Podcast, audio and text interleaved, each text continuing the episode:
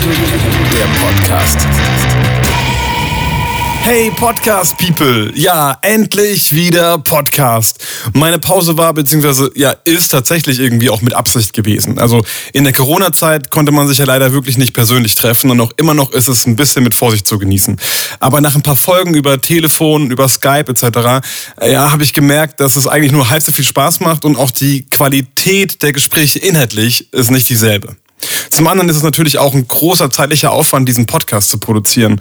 Also werde ich in Zukunft mir gar nicht mehr selber den Stress machen, jede Woche oder alle zwei Wochen abliefern zu müssen. Es kommt also, wie es kommt und vor allem auch, wie meine Gäste und ich Zeit haben. Kann also sein, dass irgendwie mal wochenlang überhaupt nichts kommt und dann aber irgendwie drei, vier Folgen nacheinander jede Woche äh, released werden. Also bitte erwartet hier irgendwie nichts Stringentes, sondern es kommt, wie es kommt und Hauptsache die Folgen sind geil. Ich hoffe trotzdem, ihr bleibt weiterhin dabei. Äh, abonniert fleißig diesen Podcast, hört und schreibt mir und folgt immerhin noch auf Instagram und auf Facebook, weil davon lebt das Ganze. Wenn keiner mehr zuhört, ja, dann mache ich es auch nicht mehr. Jetzt aber zu meinem heutigen Gast. Vor einiger Zeit habe ich eine Aufzeichnung von der ProSieben-Sendung Das Ding des Jahres gesehen. Dort stellten Leute ihre eigenen Erfindungen bzw. ihre Produkte vor. Einer von den allerersten, in der ersten Folge meine ich sogar, äh, war der heutige Gast Martin Müller. Er hat es echt geschafft, quasi ein ferngesteuertes Spielzeugauto zum Driften zu bringen. Und als ich das gesehen habe in der Sendung, war ich vollkommen hin und weg und habe natürlich sofort das Ding gekauft als ich noch gecheckt habe, dass Martin mit seiner Firma Sturmkind direkt bei mir um die Ecke in Speyer sitzt, dann war klar, dass ich ihn einfach anfragen musste für diesen Podcast und er hat sofort Ja gesagt. Wir sprechen natürlich detailliert über das Driftauto an sich und wie man es schafft, von einer Idee im Kopf zum fertigen Produkt auf den Markt zu kommen wie sehr Martin tatsächlich die Modellflugbranche verändert hat, warum er auf einmal in TV-Shows und in großen Varieté-Theatern auf der Bühne stand und wie man so viel Mut aufbringt, für eine neue Idee alles aktuell super erfolgreiche stehen zu lassen und alles auf eine neue, unerforschte Karte zu setzen. Also wenn ihr jetzt die Möglichkeit habt, kurz auf YouTube oder so zu gehen, dann googelt mal kurz nach Sturmkind und Driftauto und checkt mal die Werbevideos. Dann könnt ihr nämlich viel besser sehen, was es eigentlich ist, wie das aussieht, wie das funktioniert und dann kann man dem Gespräch noch ein bisschen besser folgen. Aber keine Sorge, wir haben uns am Anfang bemüht, das irgendwie in Worten zu erklären.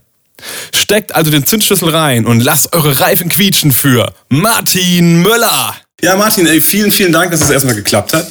Ähm, und ich habe immer so eine schöne Einstiegsfrage, eine ganz ehrliche, wie geht's dir eigentlich gerade aktuell? Wie es mir geht? Oh, ja. Das ist eine gute Frage. Äh, ja, also erstmal danke, dass du dass, dass, da die Idee hattest, das mit mir zu machen. Ähm, ehrt mich, macht spannend, bin mal gespannt, wie das wird. Das ist mein, erst, ist mein erster Podcast. Yes! und wie geht's mir? Ähm, ja, eigentlich momentan muss ich sagen, ganz gut. Ein bisschen, bisschen abgeschafft, weil die letzten Wochen und Monate waren heftig. Ähm, aber aktuell haben sich so ein paar Dinge dann wieder in die richtigen Bahnen bewegt und von dem her, ja, alles gut. ja, also warum kennt man dich? Wahrscheinlich kennen dich jetzt viele, die von meiner Seite her kommen, gar nicht. Ähm, nicht unbedingt, aber man kennt dich gar nicht als Person im, im ersten Sinne, sondern eigentlich wegen einem Produkt, das du rausgebracht hast. Also mir ging es zumindest so. Ja. Ähm, und zwar geht es hier um Drift, um ein kleines, geiles Auto, was driften kann. Äh, bevor ich jetzt komisch irgendwie was dazu erkläre, mhm. kannst du es vielleicht mal ganz kurz erzählen, was das eigentlich für ein geiles Gerät ist. Ja, ja, das mag schon sein. Ähm, äh, ich meine, ich habe schon so ein paar Dinge in meinem Leben erfunden als, als, als Produktentwickler. Dazu kommen wir auch noch. Ja, ja. ähm, aber tatsächlich äh, ist das mit dem Drift, mit diesen kleinen Autos jetzt das, wo ich jetzt auch wirklich ein Unternehmen draus aufgebaut habe und ja, was in den letzten vier Jahren doch einiges äh, für einiges an Aufsehen geregt hat, äh, äh gesorgt hat. Ja. Und auch so gut durch die Presse ging. Und ja klar, daher kennt man mich wahrscheinlich dann auch am ehesten, ja, klar. Wie kann man sich das vorstellen? Also das ist natürlich, man hat ein kleines Auto, also das kann man quasi mit dem Handy steuern und es kann driften. So viel kann man schon mal vorwegnehmen. Aber das ist ja nicht nur das. Ja, genau, das ist eigentlich genau der Punkt. Es ist eben nicht nur das. Und es ist auch so ein bisschen äh, gefährlich mit dem Begriff, dass wir es Drift genannt haben. Das war zwar sehr wohl durchaus Absicht damals, gibt es noch eine schöne Story zu. Ähm, aber am Ende äh, war das natürlich die klare Message, weil das Auto kann halt eben tatsächlich driften. Ja. Mhm, trotz der kleinen Größe. Ähm, das, was es eigentlich am Ende ist, ist, äh, was wir entwickelt haben, ist eigentlich eine Rennsimulation auf dem Smartphone, die wir aber äh, in die Realität erweitert haben, kann man sagen. Das trifft es eigentlich am besten. Also diese kleinen Autos sind tatsächlich physisch real, wie, wie Autos von einer Carrera-Rennbahn oder kleine ferngesteuerte Autos auch. Mit dem Unterschied, dass sie aber nicht so fahren wie ein Spielzeug, sondern dass quasi zwischen dem Auto und dem, was ich steuere, eine Rennsimulation dazwischen geschaltet ist. Ein komplettes Computerspiel. Und die Autos sind quasi das Ausgabemedium, die das, was an einem Smart, in, in deinem Smartphone äh, quasi wie bei dem Spiel berechnet wird an Fahrbewegungen von einem echten Auto mit, keine Ahnung, 1,6 Tonnen Gewicht und 500 PS, was auch immer, Heckantrieb, ähm, was quasi da sozusagen an Bewegung normalerweise auf dem Bildschirm passieren würde, mhm. das greifen wir sozusagen in der Simulation ab und transferieren es in die Realität an kleine Roboter, Mini-Roboter, die eben aussehen wie das entsprechende Auto und sich dann eben auch genauso bewegen wie so ein echtes Auto in der realen Welt. Das heißt, ich gebe, also das ist das Geile, das merkt man auch, wenn man das erste Mal das Ding überhaupt fährt. Äh, das fängt ja schon an, dass du das Licht anmachst. So. Wie cool ist das denn? Dann drückst du irgendwie auf Start und Motorgeräusche gehen an. Das ist so, und jedes, jedes Modell hat ja irgendwie auch ein eigenes Motorgeräusch. Ich habe nur ja, eins. Klar, klar. Also deswegen ich, äh, mega. Nee, weil das, der ja. Motor ist ja auch komplett simuliert in seiner Charakteristik und natürlich auch der Klang dazu, klar. Das allein, das macht schon so Bock, man ist noch nicht losgefahren. Und dann merkt man auch, man drückt auf Start und, und kann auch, je nachdem wie viel Gas man gibt, das fährt dann noch an, er hat einen Bremsweg. Es ist so geil. Ist am besten Videos checken. Also wenn man äh, jetzt kurz auf Stopp drücken und kurz sich ein paar Videos angucken und direkt das Auto kaufen, auf jeden Fall. Du wisst ja, von was wir reden. Genau. Ja, genau. Ja, und es ist eigentlich genau, was du sagst mit der Beschleunigung und dem Bremsen. Der Trick eigentlich ist im Prinzip, dass, dass wir dadurch, dass wir diese realistischen Bewegungen, die die Welt um das Auto mit verkleinert haben sozusagen, wird das Ganze plötzlich kontrollierbar. Kleine Spielzeugautos, die sind verkleinert aus Realität, mhm. aber die Physik geht ja da nicht mit. Das heißt, die werden alle überproportional schnell, die haben völlig übertriebenen Grip und so weiter. Also die fahren einfach hektisch und sind out of control. Ich meine, das hat den Grund, warum wir seit, seit 50 Jahren äh, auf einer Slotcar-Bahn mit dem Stift äh, in, in, der, in der Schiene quasi äh, durch die Gegend fahren im Wohnzimmer. Stimmt. Einfach deswegen, weil es funktioniert und weil du damit überhaupt in der Lage bist, in einem Wohnzimmer ein spannendes Rennen gegeneinander zu fahren. Das kannst du mit allem anderen vergessen, weil es out of control wäre. Mhm. Ja, jetzt, wo du das so sagst, oder der Vergleich ist ja logisch. Klar, also warum hat man heute mit Carrera und Gedöns irgendwie die, ja, die Schienen am Das, ja genau das müsste ja eigentlich ja. mal langsam veraltet sein. Du kannst eigentlich nichts machen, großartig. Aber es funktioniert verdammt nochmal einfach, ne? Es ist so lustig, weil ich habe zu Weihnachten Carrera-Bahn bekommen, so als, als Gag. Und äh, dachte so, eigentlich ist 2020 so. Also irgendwie ist das, das fühlt sich jetzt nicht mehr aktuell an, obwohl es auch Spaß macht auf, auf irgendeiner Weise. Also ja, das hat sich sehr lange gehalten, wie gesagt, durch, aus gutem Grund, weil es einfach funktioniert hat. Du konntest anders überhaupt rein, haptisch real keine spannenden Rennen fahren, weil alles andere nicht kontrollierbar war. Und das hat mich immer gestört. Das war eigentlich der Antrieb für das ganze Projekt, zu sagen, das muss doch anders gehen. Und wenn das Problem ist, dass die, die Physik äh, bei den kleinen Autos nicht mehr so ist wie bei den großen, dann muss ich halt die große Physik quasi irgendwie klein kriegen oder mitnehmen. Das haben wir ja letztendlich gemacht. Das klingt jetzt natürlich so leicht, wenn du das in so einem Satz sagst, aber ihr habt ja auch wirklich sehr, sehr lange daran gearbeitet, bis das dann ja. endlich mal fertig war. Äh, Kannst du vielleicht so zwei, drei Punkte nennen, äh, warum so eine Geschichte so lange dauert? Ich glaube, seit 2003 schon, oder? Ich, ich wollte es gerade sagen, wollte sagen, das war ganz leicht. Ich habe da 2003 eine Idee gehabt und kaum ein paar Jahre später war es fertig. ja, genau so. Ja. Nee, es ist, äh, ja, da war halt eine Grundvision da. Das war so wirklich aufgebaut auf diese Idee, Mensch, das kann es nicht sein mit, mit, mit einer Slotcar-Bahn und mit Carrera-Bahn oder mit, mit ferngesteuerten Autos. Ich will da eigentlich was anderes. Und ich will spannende Rennen fahren können im Wohnzimmer daheim, wo man wirklich kontrolliert einer Strecke nachfahren kann.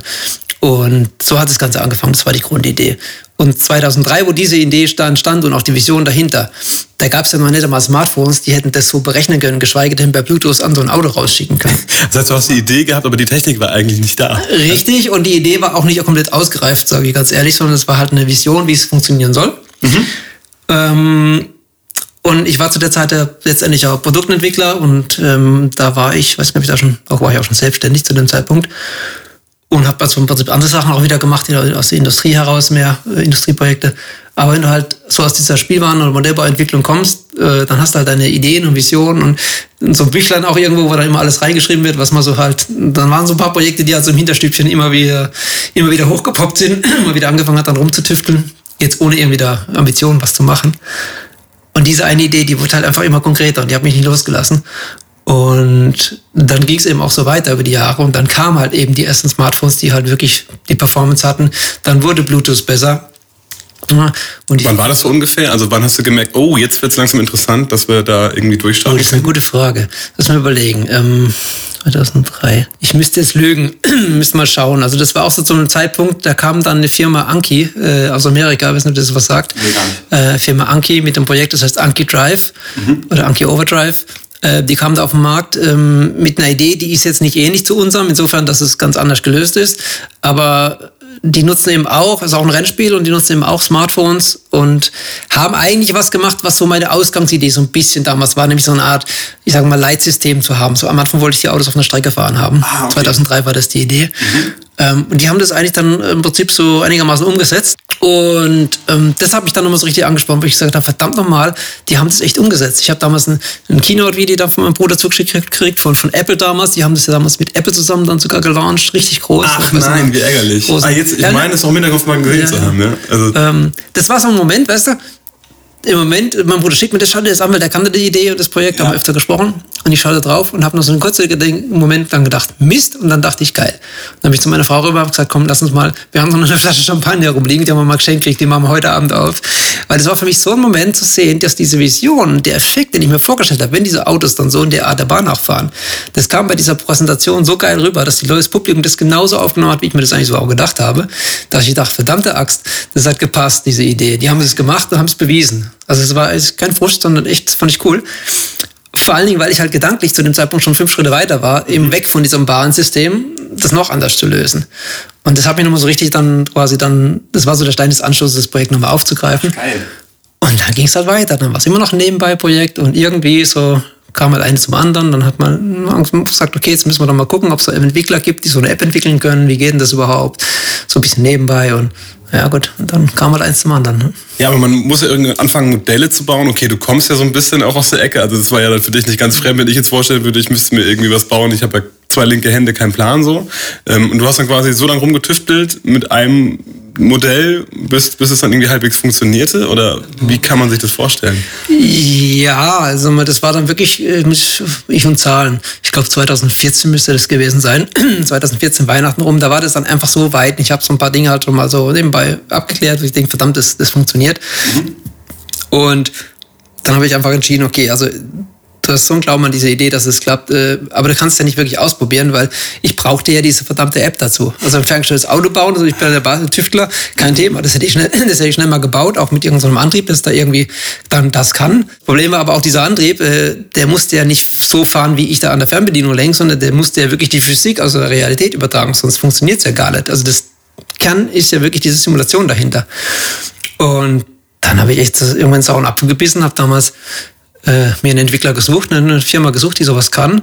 Hab damals, weiß ich noch, 20.000 Euro ausgegeben für, für eine verdammte Papier-App, die wirklich nachher für nichts gut war, außer Echt? für den Versuch. Das war wirklich damals so ein bisschen. Boah. Ja, manchmal muss man da einfach, äh, wenn man eine Vision hat, dann einfach durchziehen. Und habe dann in der gleichen Zeit, wo wir das entwickelt haben, oder wo ich mit denen das zusammen entwickelt habe, das, das, die Apps sozusagen, ähm, x verschiedene Prototypen aufgebaut bei mir daheim in meiner Werkstatt mit verschiedenen mechanischen Ansätzen, wie man das auch mechanisch nachher, musste ja auch gelöst werden, wie dieses Auto quasi wieder der Physik sozusagen äh, sich anders bewegen kann, als es eigentlich das tun würde als Spielzeug. Mhm.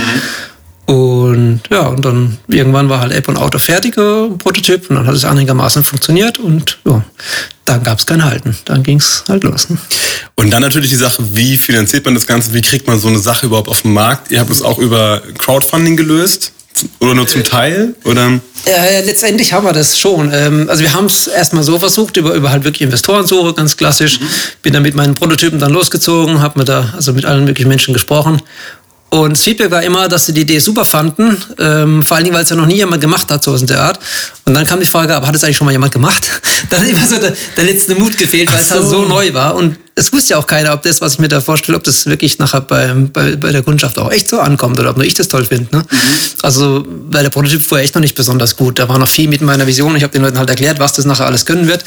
Äh, das war dem, dem Ding aber noch nicht so richtig anzusehen zu dem Ach, Zeitpunkt. Und ähm, ja, gut, am Ende äh, waren dann wirklich, also die Bank, die Hausbank und auch, auch die, die Landesbank äh, äh, grundsätzlich da interessiert, so mitzumachen und auch ein paar private Investoren, aber es hat so ein bisschen der Proof of Concept einfach gefehlt. Ne? Okay. Und dann hat damals einer der, der möglichen Investoren, der nachher dann auch gar nicht mal dabei war, aber dem bin ich wirklich bis heute auch dankbar, der mich da auch wirklich mitbegleitet hat und viele gute Ideen hatte, und der hat dann auch gesagt, Mensch, ihr müsst den ersten Schritt alleine gehen, ihr müsst irgendwie diesen Proof machen, sonst wird es hier nichts. Und was ist denn mit so einem Weg in die Richtung? Und dann kam also die Idee, über Kickstarter zu gehen, über Crowdfunding, um sozusagen wissend, dass man Investoren in der Hinterhand hat, die dann auch mitgehen, da den Grundstein zu legen. Das war so der Deal. Ist natürlich eine coole Nummer, natürlich, wenn man natürlich schon äh, eine erfolgreiche Kickstarter-Kampagne hat, wo dann echt ein paar Leute da sind, wo klar sind, ey, das sind schon die jetzigen Kunden und die haben die auf jeden Fall schon gekauft. Ja. Und dann ist es natürlich noch einfacher für Investoren dann, klar. Genau, und es war halt damit auch machbar, weil ähm, das Geld allein von Kickstarter hätte auch lange nicht gereicht für so ein Projekt. Kann ich mir vorstellen. Aber in der Kombination hat es dann funktioniert. Ne? Okay. Ja. Ich habe euch kennengelernt, natürlich, oder was heißt natürlich, ich habe das Kickstarter-Projekt noch gar nicht mitgekriegt. Ich habe euch erst später gesehen bei ähm, natürlich äh, hier das Ding des Jahres, Fernsehen, ja. im Fernsehen. Das war ganz groß. Ich, und selbst da habe ich erst ganz spät gesehen, nicht nur ein YouTube, eigentlich nur ein YouTube-Film und, und sehe das nicht so, oh, wie cool ist das denn? Und dann ist der auch noch aus Speyer. Aber wir müssen bedenken, wir hocken gerade in Speyer, das ist äh, 20 Minuten von mir weg. Und ja, also hier mit in der schönen Pfalz. Und äh, das kann doch nicht sein. Und dann ist das Ding noch so geil, äh, direkt bestellt. Und dann äh, mittlerweile haben drei Freunde von mir das auch. Und, und äh, manchmal finden wir echt die Zeit und, und fahren auch Rennen. Ich bin immer noch auf jeden Fall mit bei weitem der schlechteste von allen. ich habe ich hab keine Ahnung, ich habe da irgendwie kein Talent dafür, kein, vielleicht kann ich mir später noch ein paar coole Insider-Tipps von dir holen. Immer noch, machen wir eine kleine Training. Da hole ich mir ein paar Brot, genau, ja, dann muss ich, muss ich einfach abziehen langsam. Es ist wirklich, am Ende des Tages ist halt, es ist wirklich ein, es ist ein Game Game. Also musst halt wirklich ja. wie bei einem guten Rennsimulator. Ich meine, du hockst ja auch bei so einem richtig guten Rennsimulator auch nicht davor so ein Lenkrad virtuell und fährst los und kriegst die erste Kurve. Da fährst du erstmal die Wiese. Ne? Absolut, und das ist echt Übungssache. Und ja. ähm, da kann ich auch noch sagen, das ist auch ein bisschen so die Challenge bei dem Produkt, dass es halt eben meinen braucht, aber dafür wird es halt nie langweilig, weil du wirst halt immer besser. Ne? Und wir können nachher gerne mal noch eine Runde zocken. Sehr gerne. Dann lass mal, bevor wir ja. Äh, loszocken und äh, den Podcast aufhören gleich. Ich habe jetzt schon, eigentlich, wir müssen jetzt eigentlich aufhören, dann ist die Folge heute nur 15 Minuten, aber Hauptsache wir haben eine Stunde gespielt. Nee, ähm, nochmal zurück zu, zu äh, das Ding des Jahres. Wie kamst du auf die Idee, dahin zu kommen? Äh, witzigerweise kamen die auf die Idee, uns einzuladen. Also, die haben von euch irgendwie gehört?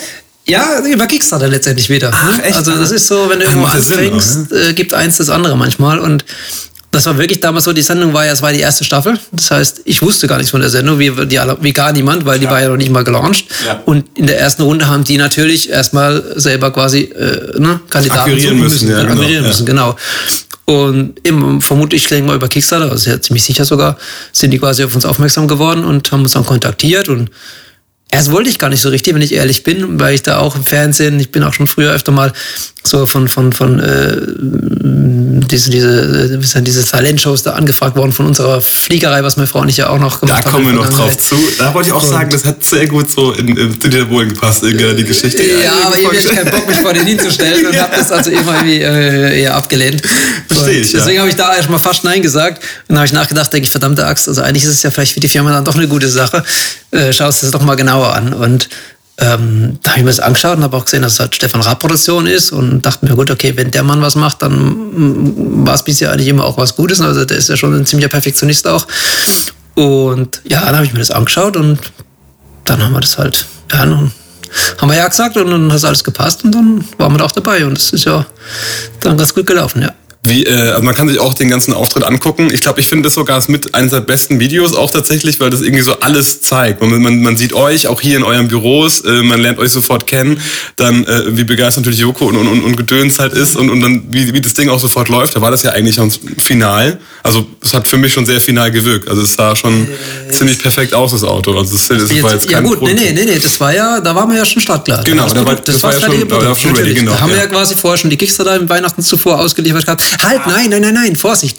Also die erste Folge war ja aufgezeichnet. Ah ja, okay. Die wurde tatsächlich aufgezeichnet. Ich meine sogar einem Zeitpunkt, da war das Produkt gerade noch nicht raus. Ja. Aber genau. wo es ausgestrahlt worden ist, meinst du? Äh, wo es aufgezeichnet wurde. Ja, ja, wo es ja, ausgestrahlt wurde, das war ja dann, glaube ich, so Februar, März, April irgendwann okay. oder, oder, irgendwas. Da waren wir ja quasi Zeit Weihnachten davor schon am Markt, ne? Genau. Ja, mega Timing für euch auch. Also das ist perfekt ja. ja, du, manchmal passt halt. Das war echt gut. Und die erste Sendung war eh mega, weil da haben wir wirklich, wie du sagst, das Produkt auch richtig geil in Szene setzen können. Habe ich zwar geschwitzt ohne Ende. du dann, äh, haben die dann vorher geguckt, was du dann auch da sagst? Oder war das, warst du dann frei und wusstest, okay, du hast jetzt irgendwie acht Minuten oder keine Ahnung das und darüber sprechen? Und das war komplett frei. Es gab halt eine Generalprobe vorher oder eine, eine, Vor-, also eine erste Set, Setprobe ja. quasi, dann eine Generalprobe und dann gut. Und das war eigentlich also komplett, komplett frei. Ähm, es war halt, es war spannend insofern, dass äh, das Ding lebt ja auch ein Stück weit vom Produkt vom Sound. Ne? Also gerade wenn ja. du das in einem Studio vorführst, das kleine Audio ist ja relativ weit weg vom Publikum und da macht natürlich der Sound viel aus. Und wir haben dann schön über über über Airplay das Ganze quasi auf die auf die Soundanlage im Studio gestreamt, ja. Ja. Und dann war das ja alles äh, zwar nicht live, aber letztendlich der Auftrieb ja schon live, weil den haben die nur einmal gedreht in dem Moment. Ne?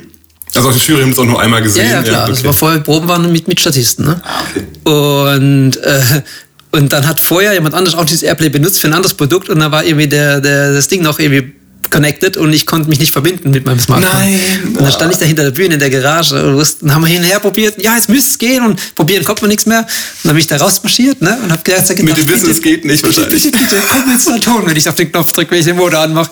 Und das war übel.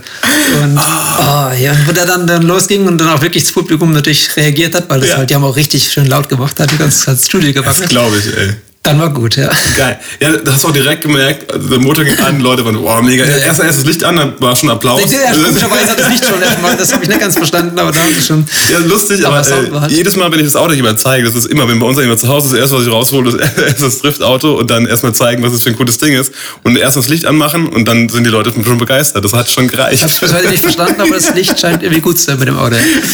das heißt, aber wie gesagt, Sound kam nachher und dann war, war gut, ja dann war es ja quasi auf dem Markt und, und äh, lief schon halbwegs. Also auf einmal äh, hast du ja hier, eine, ja, natürlich, wir haben jetzt ein paar Sachen übersprungen. Ähm, aber ich finde schon super interessant. Auf einmal hast du Mitarbeiter und musst dir irgendwie eine Firma aufziehen und du hast eine Produkt, also musst ja eine Produktion irgendwie haben von der ganzen Geschichte. Erzähl mir, wie seid ihr so ein bisschen aufgebaut? Also es ist ja schon mal so, so von null, ich habe eine Idee, ich hocke zu Hause, habe eine Idee, bis hin auf einmal äh, bin ich im Fernsehen und das Produkt ja. ist fertig, ist das schon krass. Also das ist eine richtige Challenge, dann quasi sozusagen vom, vom ähm, Selbstständigen, was ich vorher war, dann zum Unternehmer zu werden letztendlich.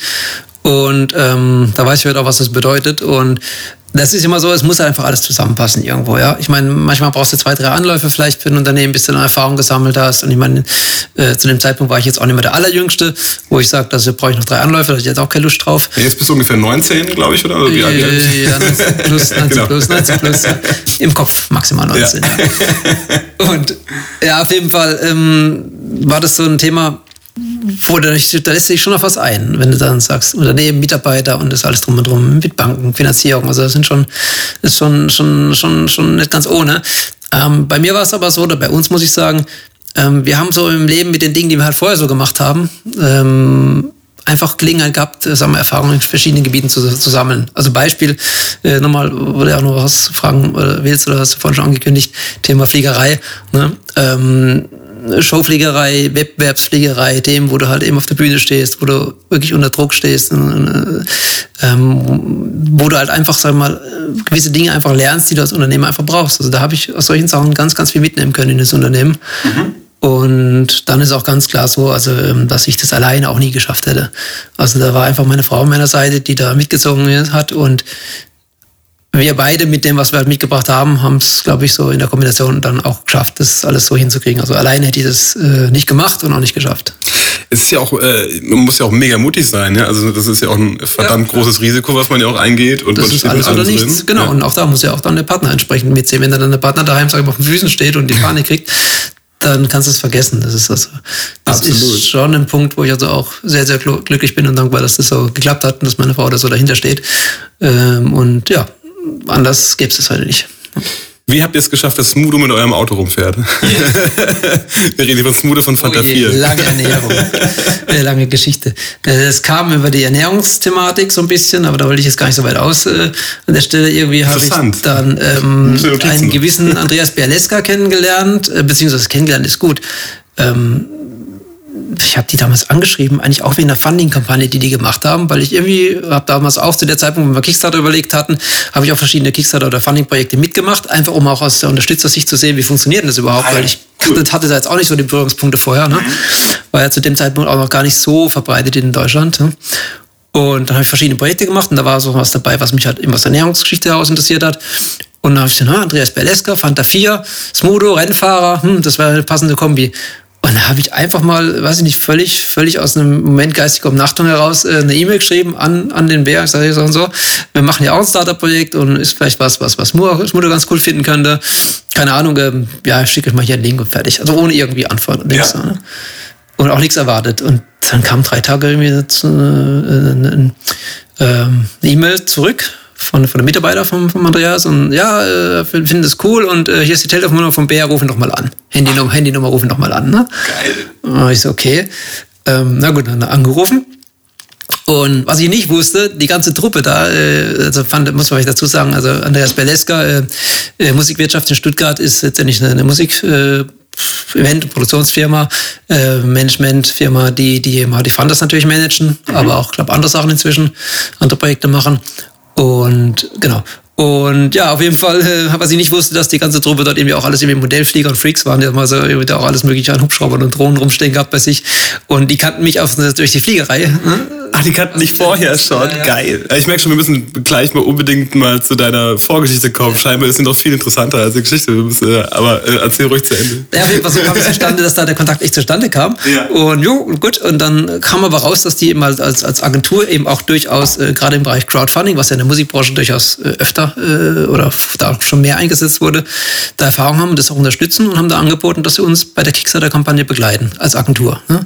Also wir haben wirklich Crowdfunding dann quasi mit, mit, mit dem Team äh, zusammen durchgezogen. Ach, geil. Da hatten wir jetzt auch professionelle Unterstützung. Und ähm, ja, und na klar, war natürlich dann relativ naheliegend, dass Mude da ein Thema ist. Und das habe ich dann auch nicht erwartet oder forciert, dass da was draus wird. War nicht der Plan, aber klar haben die immer wieder gesagt, ja, wir zeigen es mal und so und haben sie mal gezeigt, hin und her. Und irgendwann ähm, so relativ spät war das, glaube ich, zu, zu, wenn die Kampagne schon lief, kam dann halt ein Anruf vom, vom, äh, vom Sebi damals, also Mitarbeiter, so, hey Mensch, ähm, Smo ist da gerade irgendwie in, in ich glaube in Baden-Baden war das, Aufzeichnung von einer Fernsehsendung, äh, in einem Hotel so und so, ähm, haben wir nach irgendwie noch Fototermin und danach äh, haben, wir, haben wir Zeit, äh, komm vorbei. Ne? Geil. Gut, also ich, mein Sach gepackt, ab nach Baden-Baden ne? und dann in das Hotel da rein ja, und das war dann richtig mega. Das war also wirklich, ähm, ich habe ja auch nicht gewusst, was jetzt passiert. Und war dann da und ja, hast du schon gesehen, cool und zeig mal und so. Und dann habe ich das Zeug da ausgepackt, quasi vor laufender Kamera. Und ich hatte einen Kameramann dabei gehabt, der halt eh gerade, weil sie da irgendwie. Ah, der war von Ihnen quasi. Ja, für ein Album haben sie quasi das so, so ein Promo-Dings gemacht, wo er da was angekündigt hat. Mhm. Und dann direkt drauf und los. Und dann habe ich das Zeug dahin und ausgepackt und und da haben wir also wirklich angefangen hier zu fahren und zu zocken und haben echt eine Stunde, glaube ich, war das Spaß gehabt da mit den Dingern. Man sieht es auch im Video. Ziemlich, also das ist ziemlich steil gegangen an dem Ganzen. und äh, war richtig cool und also auch wirklich, äh, hat er einfach gemacht, ne, weil er es einfach cool fand und mega. Das hat uns riesig geholfen und ja, da ist so ein bisschen, will ich sagen, eine Freundschaft, das ist übertrieben, aber wir kennen uns und es war cool und äh, ja, nach wie vor, er hat auch natürlich Autos von uns natürlich, äh, logisch, da habe ich natürlich dann, äh, beziehungsweise hat sogar, ja, äh, ich will nicht zu viel erzählen. Ja, ja. So. Aber egal, alles gut. Äh, also mega geile Geschichte, der hat da Spaß, er ist ja totaler Racer und Freak und hat da auch äh, mit den Durchsetzern eben seinen Spaß und äh, hat er sogar, sogar jetzt bei der letzten Kampagne, die wir dieses Jahr noch letztes Jahr gemacht haben, mit dem neuen Modell, mit, mit der Zweitentwicklung, äh, sogar auch nochmal dann, haben wir sogar noch ein zweites Mal was zusammen gemacht. Also ja, ganz, ganz coole Geschichte. Ja, ja ich habe extra so das gefragt, weil das ist echt krass aufgefallen, wie ehrlich diese Freude war, die man da in seinen Augen aussieht. Äh, darüber hinaus, ob es jetzt irgendwie Smudo-Treffen ist oder äh, das Ding des Jahres, wie schafft man es, dann so ein Produkt irgendwie bekannt zu machen? Ich meine, das, da kannst du ja die tollste Idee und das tollste Produkt der Welt haben, wenn es kein, keiner kennt, sonst ähm, kauft da keiner. Also es war echt, ähm, das ist, war und ist die größte Challenge bei dem Ganzen eigentlich. Ähm, ganz klar, ich meine, die Fernsehsendung hat damals massiv geholfen. Das war, natürlich, also Kickstarter natürlich schon mal eine gute Plattform, das war auch ein Grund, das zu machen, weil du da natürlich auch gerade international ganz gut Reichweite generierst. Das hat uns bis heute quasi äh, ein Stück weit getragen. Aber die Fernsehsendung eigentlich sogar noch mal mehr. Soll man nicht glauben, was das zumindest innerhalb von Deutschland an Reichweite geschafft hat. War echt gut. Und aber am Ende des Tages haben wir eigentlich diese ganze Verbreitung äh, über, über unser eigenes Social Media Marketing eigentlich äh, nur stemmen können. Das muss man auch schmerzlich lernen, dass es nicht anders funktioniert. Aber wir haben damals ja schon eben mit, mit, mit Bär und seinem Team ja früh schon die professionelle Unterstützung gehabt. Ne? Ja, und Vorteil, ja. haben einfach auch gelernt, wie das funktioniert. Also das ganze Thema Facebook, Instagram, ja. YouTube, da Werbung zu schalten und, und, und, und eine Community aufzubauen. Ähm, da steckt extrem viel Arbeit drin, also vielleicht auch für Leute, die jetzt vielleicht zuhören und vielleicht auch selber ja, überlegen, was zu machen. Immer, genau deswegen, ähm, wenn du ähm, Tipps hast oder das, so, sag mir, also wie es ist. Crowdfunding und auch eben Social Media Marketing selbst betreiben ist, ist, ist ein großartiges Tool, wo man heutzutage mit relativ, relativ wenig Budget viel erreichen kann. Aber es ist verdammt viel Arbeit.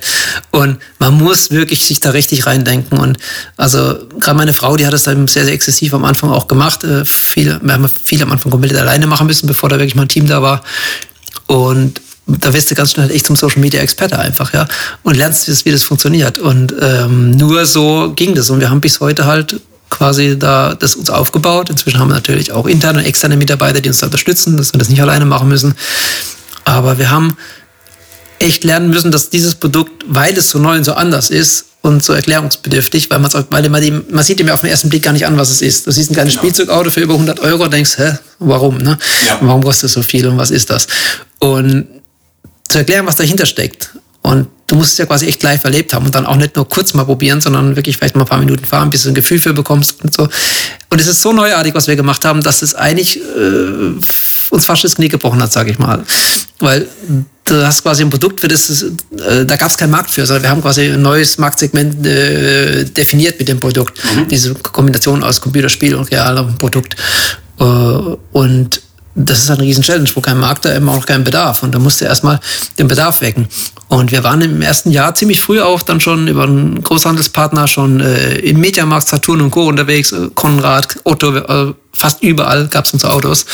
Äh, waren wir erstmal total happy und dann haben wir gemerkt, verdammte Axt, die kriegen das überhaupt nicht verkauft. Es funktioniert nicht. Wir verkaufen immer noch besser bei uns im Online-Shop, als die alle miteinander irgendwie. Weil da die Social-Media-Leute sind, weil da schon die Fans irgendwie drin sind und ja, die sich weil auf du irgendwelche auch, Kanälen kennen. Weil du auch wirklich schaffst, halt Marketing zu betreiben. Aber wenn das ganze Produkt, sage ich mal banal, in dem Mediamarkt im Regal lag, so eine kleine Pappschachtel für 100, 200 Euro damals, nebendran irgendwie ein riesen Helikopter-RC-Modell oder sowas für 50 Euro, äh, wenn das sich der Händler, der, der, der, der, der, der, der ähm, ja, Mitarbeiter einem Laden nicht hinstellt und sie wirklich das auch erklärt und äh, dann funktioniert es nicht. Ne? Und dann waren die Margen nicht so riesig, weil wir natürlich mit Made in Germany auch ein High-End-Produkt haben, das wirklich in der Herstellung richtig Geld kostet. Das ist halt unsere Philosophie und dementsprechend steckt viel Technik drin, aber eben auch noch äh, viel Qualität. Und dementsprechend ist es, nicht, ist es auch nicht so, dass der Händler die Megamarge hätte. Und für wenig, äh, soll ich sagen, für, für wenig Geld viel machen, ist schwierig. Ne? Ganz klar. Und war auch eine schwierige Aufgabe, muss man ehrlich sagen. Da mussten wir auch lernen, da war der Handel einfach echt überfordert. Ne? Du hast mir mal erzählt, ich weiß nicht, ob du es einen Podcast haben willst, aber ich fand es cool, als, als wir mal telefoniert haben, hast du erzählt, Ihr hattet dann mal jemanden im Mediamarkt oder so, der das Ding ja, vorgeführt stimmt, hat. Das habe ich dir erzählt im ja. Vorfeld, die Story, genau. Ja, ja, das gab es wirklich, die Geschichte. Äh, es war in einem Saturn in Hamburg, Müngestraße, also größte Saturn in Europa oder weltweit, keine Ahnung, ein Riesenladen. Und da haben die wirklich äh, über ein langes Wochenende, war es glaube ich, äh, vier Tage da quasi Eingangsbereich, eine Rennbahn aufgebaut, einen Promoter hingestellt, ne? Denkst eine Mega-Aktion. Und der hat in den drei, vier Tagen irgendwie ein Auto verkauft. Und das war da, wo der Promoter auf dem Klo war. Da hat sich seiner mitgenommen. das war also wirklich übel. Aber komisch, weil, also dann ja wirklich die Frage, wie erklärt man denn dann ein erklärungsbedürftiges Produkt? Also wie schafft ihr das, dass es dann trotzdem jemand versteht? Also, also sagen wir vielleicht, um das jetzt die Story da kurz ja, zu erklären, ja, weil ja, ja. ist ja schon jetzt erstmal seltsam, wieso verkauft er kein einziges? Ist ja, ja, ja, nee, ja es, wirklich, deswegen, es, war, es war Negativwerbung, weil du hast da so eine Rennstrecke, der Tisch war auch noch relativ klein, das heißt, du hast nicht viel Platz mit zum, gehabt zum Fahren. Und wenn da jemand vorbeiläuft, der hat vielleicht ein, zwei Minuten Zeit und Lust, sich das anzugucken, auszuprobieren. Ne? Dann nimmt er die Fernsteuerung in die Hand, Fernsteuerung sage ich schon, das Smartphone, ja, gibt einmal Gas und bis der merkt, oh, ich muss ja bremsen, fährt dann die erste, fährt dann die Wand. Also das mhm. ist wirklich, weil du musst ja erstmal den Kopf reinkriegen, das Ding fährt nicht wie ein Spielzeug, das fährt wie ein echtes Auto. Das ja. hat Beschleunigung, das hat aber auch Bremsweg, ja. Und dann hast du in zwei Minuten einfach, das, das wird nichts. Dann fährst du von einer Wand zur anderen, äh, bist frustriert, weil die Leute gucken ja zu, die, die Zuschauer denken, das funktioniert ja nicht. Und das war's. Ja? Ah, Keine Chance. Das war also Negativwerbung. Hätten wir da zwei, drei Leute hingestellt, die gut fahren können, die da richtig ein geiles Rennen fahren, wäre es was anderes gewesen. Haben wir auch gelernt. Aber die Deswegen bist du auch in der Show hauptsächlich gefahren, äh, bei, bei das Ding des Jahres. Also zumindest am Anfang. Also irgendwann ist ja auch Joko so, aber wobei. Mm, ja, gut, okay, ja. das war ja, ich musste das Produkt ja vorstellen. Ne? Ja, ja, genau. Also da genau. war es übrigens witzigerweise so, es schreiben so ein bisschen ab, aber egal. Ja, gerne. wir sind im Podcast, ja, okay, wir können ja machen, was wir wollen, genau. äh, in der Sendung war es dann so, im Finale war die Idee ja die, dass immer dann jemand aus dem Publikum dann das Produkt, wenn man denn weiterkommt, auch ausprobiert. Jetzt war es ja saublöd, dass die in der Vor so eine Art Vorrunde gemacht haben, wo dann wirklich nur ein Werbespot gezeigt wurde, der gedreht wurde, anhand dessen man dann überhaupt erstmal eine Runde weiterkam. Und bei dem Werbespot, da, da hat es jetzt äh, nicht funktioniert. Damals Leute, die die erste Sendung nicht gesehen haben, glaube ich, gar nicht verstanden, um was es überhaupt geht. Das war ein bisschen blöd gelaufen. Ah, okay. Das sind wir und auch zwei, drei andere Favoriten direkt mal rausgeflogen. Das war ein bisschen komisch, aber das ist halt auch war das erste Mal von dem Format. Ne? Ich meine, die haben natürlich auch lernen müssen. Nee, genau, die haben sie auch und ausprobiert. Ist aber so, so what passiert halt. Ja. Und, aber dementsprechend kam es halt gar nicht dazu. Und die hatten wirklich da aus dem Publikum vorher Leute ausgewählt für die verschiedenen Produkte, für alle, weil hätte ja jeder weiterkommen können. Und bei uns war es ein junges Mädchen, äh, die, die halt dann fahren sollte, die hat sich gemeldet, sie wird es gerne probieren. Und da haben wir natürlich mit der hinten in der Kulisse, äh, in, der, in der Garderobe, das natürlich ein bisschen trainiert. Die haben dann, die wollten dann einen hinstellen, der noch nie vorher gefahren ist aus dem Publikum mhm. und eine, die quasi vor einer, Stunde oder was äh, vor der Sendung probiert hat, um okay. das zu zeigen. Ne? Und die ist richtig gut gefahren, das wäre so geil geworden. Die ist mega Nein. gut gefahren. In kürzester Zeit ist die da rumgeballert und das wäre klasse geworden. Aber sie durfte dann gar nicht, weil wir ja nicht weitergekommen sind. Ach, schade. Das war sehr schade. Okay, ja. dann wäre es ja wieder Positivwerbung gewesen in, de, in dem das Fall. Ja. das wäre quasi auch die Antwort auf die Frage, wie erklärt man ein erklärungsbedürftiges Produkt, indem man es in der Praxis zeigt, ja. aber nicht die Leute sofort machen lässt. Ja, im Prinzip. Also du musst halt wirklich sagen, äh, coole Videos, wo das Produkt in Action gezeigt wird, im Wettbewerbsmodus oder, oder Testimonials wie eben ins Modo oder alle anderen, die uns da auch schon unterstützt haben. Ähm, und idealerweise, wenn du so ein Produkt kaufst, dann probierst du es daheim in Ruhe aus und nach fünf bis zehn Minuten, vielleicht auch ein bisschen länger, je nachdem, äh, kriegst du es ja in den Griff. Das ist ja das Schöne. Und es wird ja auch, es fängt von Anfang, also am Anfang selbst denkst du echt, okay, ist auch ganz schön schwierig, ja. Aber du merkst trotzdem ganz schnell, dass man es in den Griff kriegt. Das ist ja, okay, ich habe ja zu spät gebremst. Ich hätte einfach nur früher bremsen müssen. Richtig, Klar kann ja. das nicht funktionieren, ja. Dann bremst du beim nächsten Mal ein bisschen früher oder gibst ein bisschen vorsichtiger Gas. Und das ist eigentlich so mit, das, das, das finde ich, das inzwischen, deswegen habe ich es nicht entwickelt, aber das, im Nachhinein ist das eigentlich fast das Beste an dem Produkt. Das würde ich auch sagen, tatsächlich, ja. Ne? Das meine ich nie, es wird nie langweilig, weil es wird genau, immer besser. Weil beim anderen Ding, also auch beim Videospiel, wenn es nicht, wenn es zu leicht ist, dann kommt man zwar einfach durch, und, aber dann ist es auch sehr schnell langweilig. Oder man denkt, oh, es wird wird nicht schwerer. Eigentlich ja. rege ich mich auch auf, wenn ein Level dann irgendwann so schwer wird, wo ich nicht weiterkomme. Aber eigentlich, wenn es das nicht werden würde, wäre es ein langweiliges Spiel. Und das ist ja wie bei, also auch bei den Bahnen in der Schiene und Gedöns. Irgendwann hat man einfach raus, wie, wie stark man Gas gibt. Wenn man da die Strecke nicht neu baut, dann ist, dann, dann ist es verstaubt in der Garage am Ende. Und das passiert halt damit eigentlich weniger. Genau. Du kannst wirklich permanent besser werden. Ich meine, es fährt jetzt keiner länger mit den Dingern durch die Gegend wie ich, weil ich habe ja irgendwann mal mit dem Prototypen schon angefangen. es gibt durchaus Leute, die zwischen mehr fahren, definitiv, und auch besser wie ich. Kein, äh, äh. Aber trotzdem habe ich ja durchaus ein bisschen Erfahrung. Und wenn ich jetzt äh, die Gelegenheit mal habe und so wie vorhin, wir haben vorhin eine neue Challenge aufgebaut für, für morgens wieder Livestream, äh, wollen wir so, so Online-Games inzwischen machen, wo die Leute sich dann daheim von daheim aus battlen. Ne? Und da haben wir die Strecke ausprobiert und da merkst du auch wieder, dass du dann wieder deine Skills verbesserst und wieder irgendwas Neues hast. Und Ihr habt ja auch, auch regelmäßig, also jetzt wahrscheinlich durch Corona wahrscheinlich eher weniger, aber äh, auf dem Nürburgring oder ach Quatsch, ähm, auf dem Hockenheimring doch regelmäßig getroffen und habt, da waren dann so quasi interne Meisterschaften oder externe fast schon? Überall, oder? also auch oder, am Nürburgring ja. haben wir einiges gemacht, in Hockenheim gibt es auch eine, eine, Crew. Wir haben inzwischen in ganz Deutschland gibt's ja Drift Crews. Das ist ja auch völlig irre, was also, da abgeht. Ja, also ihr habt ja auch den Gedanken der Community ja recht schnell verstanden. Ja, ja, auch, ja. mussten wir ja. Das war wirklich unser Weg eigentlich. Und, äh, so funktioniert jetzt. Und, und die, diese Community, also wenn du bei Facebook schaust, in diese Drift-Community, die es da gibt, das ist ja, ja Ein eigenes Forum und ja, das ist ja das genau, ist wir geil. Forum haben wir ja auch, aber die, die Facebook-Community, die auch vor dem Forum schon entstanden ist im Prinzip, äh, das ist unklar, was da abgeht. Also äh, was die Leute da an den Autos auch modifizieren und machen und tun und, und wie viele Crews inzwischen gibt, die sich ja so treffen. Also deutschlandweit und auch im Ausland teilweise gibt es so wirklich so richtig Drift Crews, fast schon Vereine, die sich da treffen, die eigene Wettbewerbe machen, eigene Seasons machen. Also schon, schon ziemlich abgefahren, was da passiert. Ja. Verrückt. Äh, ich bin mir gerade nicht mehr sicher, aber äh, äh, man sieht doch, wie lang man gefahren ist oder wie, wie weit man gefahren ist. Sieht man das bei euch ja, in der App? Ja. Also könnt ihr, seht ihr quasi, wer, wie lang der längste gefahren ist, also jetzt schon? Ja. Also, ja, ja. Hast du eine Zahl im Kopf? Also ah, fällt mir gerade so spontan ein, das hätte ich dich vorher gefragt, also ich habe vorbereitet. Nee, habe ich jetzt also nicht, was der, was der Einzelne gefahren ist, am längsten gefahren ja. ist. Ähm, aber ich, ich bin nicht so der Zahlenmensch, deswegen, ja. ich sag's dir, aber nachher, wir schauen das nach, dann kannst du es ja noch rein. Ja, genau, weil ich schreibe ähm, Wir sind also inzwischen x-mal um die Welt gefahren mit diesen Autos, wenn man es maßstäblich rechnet. Das kann ich mir gut vorstellen, ähm, ja. Die Zahl ist ziemlich spektakulär. Ich habe sowas tatsächlich gerade im Kopf, ich sage nichts Falsches. Übrigens, die Zahlen, die Martin eben gerade nicht mehr eingefallen sind, hat er mir nochmal als E-Mail geschickt und deswegen möchte ich sie hier nochmal preisgeben, weil die so geil sind. Also tatsächlich wurde mit dem Trift insgesamt zusammengerechnet schon 14 Jahre nonstop gefahren und mehr als 150 Mal die Welt umrundet. Ich meine, nicht schlecht, Herr Specht. Und so lange ist das Ding noch nicht auf dem Markt. Also, ich bin gespannt, wie es weitergeht. Wahrscheinlich habe einmal ich schon die Welt umrundet mit dem Auto und ich bin immer noch sehr schlecht. Na egal, wie auch immer. Zurück zu Martin. Ja, klar. Das, du hast einen Kilometerzähler, also das ist ja inzwischen so verrückt, muss man sagen, dass die Leute inzwischen die Autos auch mal verkaufen, ja.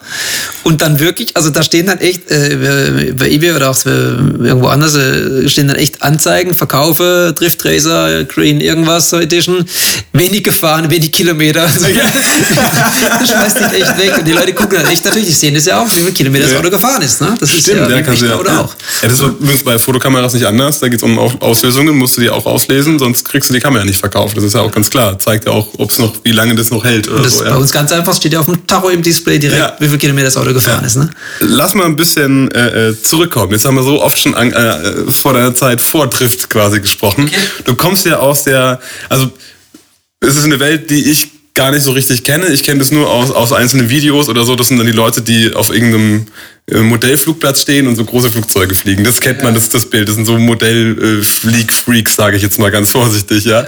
Aber du bist ja da ganz krass. Also die Modellbauer, ja. Die, die Modellbauer, genau. Also so richtig Nerdkram eigentlich. Mhm. Ähm, äh, wie, wie kamst du dahin erstmal? Also war. War das Hobby als Kind schon irgendwie Faller gebastelt und so ein Kram? Oder, ja, äh? Vater nicht, aber ähm, ich war schon immer so, also Vater eigentlich auch so ein bisschen Raketen hat er früher gemacht. Aber irgendwie hat mich das also immer, ich war, sag mal so, ich war so, also als Kind schon da extrem technisch unterwegs. Also ich habe schon immer da irgendwo an irgendwelchen Sachen rumgetüftelt, irgendwelche ferngesteuerten Spielzeugautos umgebaut und aus Lego-Autos motorisiert und keine Ahnung was. Geil. Und also das war schon irgendwo schon so ein bisschen veranlagt und auch gern die Fliegerei halt. Und äh, irgendwann kam es halt, dass mein Onkel mich mit zehn Jahren auf dem Modellflugplatz mitgenommen hat. Ja, und dann habe ich da jemanden gefunden, der mich an die Hand genommen hat, ein bisschen mit der Modellfliegerei. Und ja, am Ende des Tages ähm, ist es dann da auch ziemlich, sage ich mal, eskaliert. Insofern, dass, ja, also, ähm, einmal privat mit dem, was ich mache, dass ich halt da wirklich auch viel Entwicklung gemacht habe und dann irgendwann angefangen habe, das war so eine Idee, da war ich einer von ein paar Verrückten in Deutschland, die die Idee hatten, mit dem Modellflugzeug in, einer, in einem geschlossenen Raum zu fliegen, in der Turnhalle. Ja? Zu einer Zeit, wo noch nichts war mit leichten Lithium-Akkus oder was man heute alles hat und Elektromotoren, sondern. Das ist eine, also kann man, ich habe ein paar Videos da gesehen. Es ist unfassbar, wie groß diese Teile sind. Das ist un unglaublich. Ich würde nicht draußen nicht trauen, mit denen zu fliegen. Ja, aber ja wobei die Anfänge, da waren die okay. eher kleiner, aber da war es halt wirklich, also da warst du froh, wenn das ein Hüpfer gemacht hat, bevor es in der Wand eingeschlagen ist. Das war also wirklich die ganz, ganz die Anfänge. Da ging das nicht, weil die Technik viel zu schwer war. Krass. Und da habe ich ja damit auch trotzdem schon angefangen. Und da hat sich das so weiterentwickelt und da wurde dann wirklich auch eine richtige Szene draus. Und äh, also diese Indoor-Fliegerei. Ne? Also heute, wenn du schaust, äh, siehst du Leute, da war auch mal einer, äh, mal bei, bei, bei Stefan Raab mal eingeladen, äh, äh, Daniel, wo damals da geflogen ist, dann der inzwischen das sogar beruflich macht als Showpilot. Ähm, aber letztendlich habe ich da also recht viel gemacht in der Szene, viel geprägt, habe diese ganze Indoor-Kunstfliegerei damals ein bisschen mit angefangen. Da gab es dann erste deutsche Meisterschaften, dass wir auf Messen da vorgeflogen sind in so in der äh, Showgebiet, äh, äh, in einem Netz sozusagen, in, auf, einer, auf einer Modellbaumesse dann die Flugzeuge vorgeflogen haben.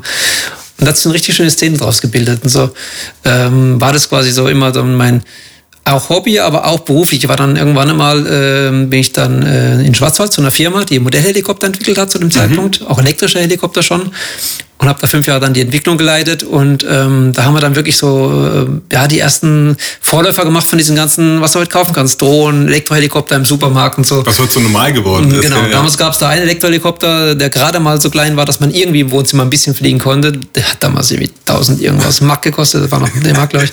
Ne? Völlig unfliegbar das Ding. Aber es waren so die Anfänger halt einfach. Ne? Und da war ich also beruflich dann sozusagen in dieser Modellbauentwicklung dann irgendwie mit drin, aber halt privat oder mit meinem Hobby halt auch in meinem Sport dann auch wirklich im Bereich Modellflug mit, mit Meisterschaften, bis hin zu Weltmeisterschaften, Indoor und Outdoor, da alles Mögliche gemacht. Ja. Auch in dieser Folge gibt es wieder etwas Wohltätiges, ja, dass ich meinen Gast aussuchen darf. Martin hat sich heute für die Albert Schweitzer Stiftung entschieden und nein, hier kann man keine coolen Erlebnisgutscheine kaufen. Das war nämlich der Jochen. Hier geht's um puren Tierschutz. Und um das kurz zu erklären, zitiere ich einfach Martin persönlich. Dort setzt man sich für eine sehr positive und effektive Weise für den Tierschutz ein. Nicht mit Aktionismus, sondern mit konstruktiven und intensiven Gesprächen mit unter anderem der Lebensmittelindustrie. Mit cleveren Verhandlungen haben die schon sehr viele Schritte erreicht, um Tierleid abzustellen. Also, richtig geil. Ich habe mir die Website angeguckt. Die machen richtig viel gutes Zeug. Ähm, sehr, sehr unterstützenswert. Checkt also aus. Albert-Schweizer-Stiftung.de ist eine richtig geile Sache. In diesem Sinne, zurück zu Martin. Ich, ich versuche noch ein bisschen zurückzugehen. Ich, ich, ich stelle mir gerade den kleinen Martin vor, wie er äh, das erste Mal ein bisschen Modell fliegt und die meisten Leute denen genügt es ja, also mir eingeschlossen, ich benutze Dinge gerne, aber ich überlege nicht, warum die so funktionieren oder schon geschweige denn würde ich mich niemals zutrauen, die aufzumachen, um sie zu verbessern oder dass mich irgendwas dran stört. Also du bist ja ganz schnell, bist du ja zu dem Punkt gekommen, denkst, okay, es macht Spaß, das irgendwie zu fliegen, aber ja. eigentlich ist es doch viel cooler, das aufzuschrauben und zu verbessern. Also wie, wie hast du den Mut genommen oder wie hast du denn gemerkt, dass, dass das dein Ding ist? Ja, ich war einfach da echt schon immer eher der, der Schrauber, sag ich mal, und der Tüftler und der die Technik verstehen wollte und das ist wahrscheinlich ein bisschen Veranlagung. Ich meine, klar, es gibt auch äh, gerade ein gutes Beispiel jetzt diese Wettbewerbsfliegerei, was ja. ich auch gemacht habe. Ja. Da gibt es natürlich Leute, die kaufen sich High-End-Gerät, was man halt kriegt, und trainieren dann wie die Verrückten. Die sind dann da extrem gut im mhm. Training. Ja. Ich war nie der, der großartig trainiert hat, sondern ich habe überlegt, wie kann ich einen Flieger bauen, mit dem ich einen Vorteil bei der nächsten Meisterschaft habe, der wieder ein Stück weiterentwickelt ist, der wieder was Neues bringt. Mhm. Da habe ich immer Innovationen reingebracht und hatte meinen Vorteil quasi darin, dass ich meistens derjenige war, der die Innovation gebracht hat, sprich ich hatte halt einfach, einfach einen Vorteil. Und nächstes Jahr haben die anderen nachgezogen, da musste ich mir was einfallen lassen. so, so war das ja, bei mir quasi eher dann. Ne? Und das ist einfach so, ja, mein, mein Ding halt und ja. Aber wenn man dich auf den Videos sieht oder so fliegst, man, das, das klingt immer so cool, wir haben jetzt einen Modellflieger in der Halle rumfliegen, aber das ist wirklich echt beeindruckend, wenn man die Videos mal sieht und man doch diese Größenunterschiede sieht und wie nah du teilweise auch beim Publikum dran bist. Also ich bin auch noch, noch nicht so weit bei den Shows, ich bin noch davor. Ähm, das ist wie, wie hoch, also hattest du mal einen Unfall zum Beispiel? Also ist mal, ist mal was Doofes passiert? Weil wie, wie schnell nee. fliegt denn, also kann man da so ein Ding abstürzen lassen? Also tatsächlich, das, wir würden es ja nicht machen, wenn es jetzt wirklich gefährlich wäre. Ich meine, natürlich an Anfangszeiten waren die Flieger relativ schwer, da war man ja auch hinterm Netz dann. Aber ich habe so, so einen riesen, so einen riesen, ich weiß gar nicht, was das für ein Flugzeug ist, ich kenne mir nicht so aus, ein Airbus oder sowas, ja, ja, dann starten ja. lassen. Ja, ja. Äh, in der Halle und rechts und links da wirklich an den Flügeln noch die ja, Leute gesessen. Also, wow, okay, krass. das ist genau, das ist der Punkt, weil wie gesagt, am Anfang war das vielleicht noch ein bisschen, aber da haben wir auch noch aufgepasst mit dem Netz. Irgendwann war die Technik so weit, dass diese Flugzeuge so leicht waren, im Verhältnis zur Größe, dass die einfach keine kinetische Energie mehr hatten oder haben. Ne?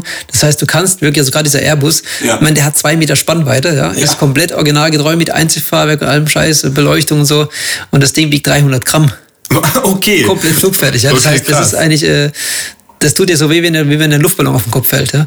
Ach, tatsächlich? Und, ja, so ungefähr. Ja, ja aber ich habe immer, ich denke immer so, ich denke halt in Drohne, aber da ist ja, natürlich der Propeller halt das Gefährliche, der ja. sofort, und der ist, das ist dann und da die Masse natürlich, ja, und, genau, aber, genau. Also die Flugzeuge sind halt aus Styropor oder ganz, ganz leicht und da passiert überhaupt nichts. Also maximal geht halt der Flieger kaputt. Ja. Ja, was auch natürlich auch, extrem ärgerlich. Und das eigentlich auch nicht, weil die halt so leicht sind, sprich keine Masse. Wenn der abstürzt, ne, ist keine Energie dahinter. Ja. Also ist echt eine sehr entspannte Art, der Modellflug und auch günstig letztendlich, weil man halt eigentlich nichts kaputt macht. Du hast ja nicht so mit Zahlen, wie lange hast du das gemacht? ich will dich ein bisschen herausfordern. ja, genau. Ja gut, ich habe, wie gesagt, ich habe so mit ich weiß gar nicht, 17, 18 rum ging es mit der Indoorfliegerei los. Mit zehn Jahren habe ich angefangen, Modellflug zu machen, aber dann wurde es, gesagt, so mit, mit 18 rum, dass ich auch wirklich Richtung Wettbewerb oder in, ja. intensiver diese Indoor-Geschichten gemacht habe.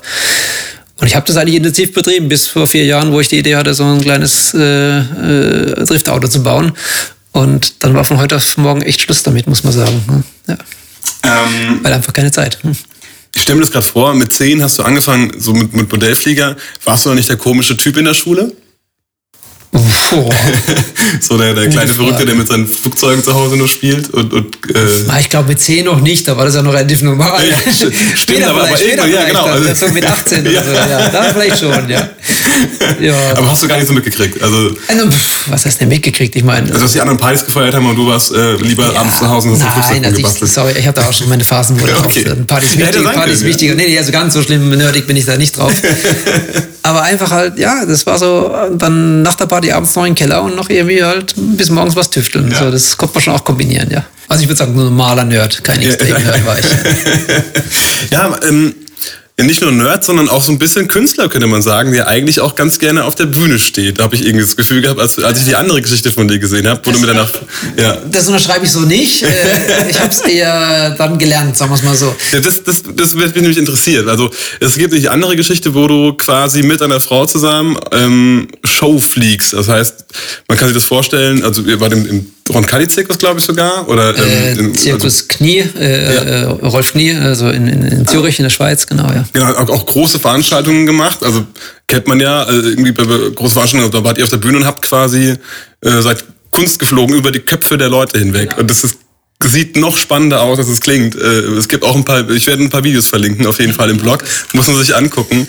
Wie, wie, wie kamen ihr jetzt da drauf? Also äh, ja, sagen wir mal so. Ähm, letztendlich aus dieser, aus dieser Fliegerei. Das war alles so ein Prozess. Ich meine, ja, am Anfang die Idee, in die Halle zu gehen, leichte Flugzeuge zu bauen. So, dann haben wir angefangen, die wurden immer besser, dann konnte man Kunstflug machen. Dann haben wir angefangen, okay, man könnte doch auch so eine Art Kürklasse einführen, das heißt zwei Minuten nach Musik, der Choreografie zur Musik, so wie beim Eiskunstlauf. Ja?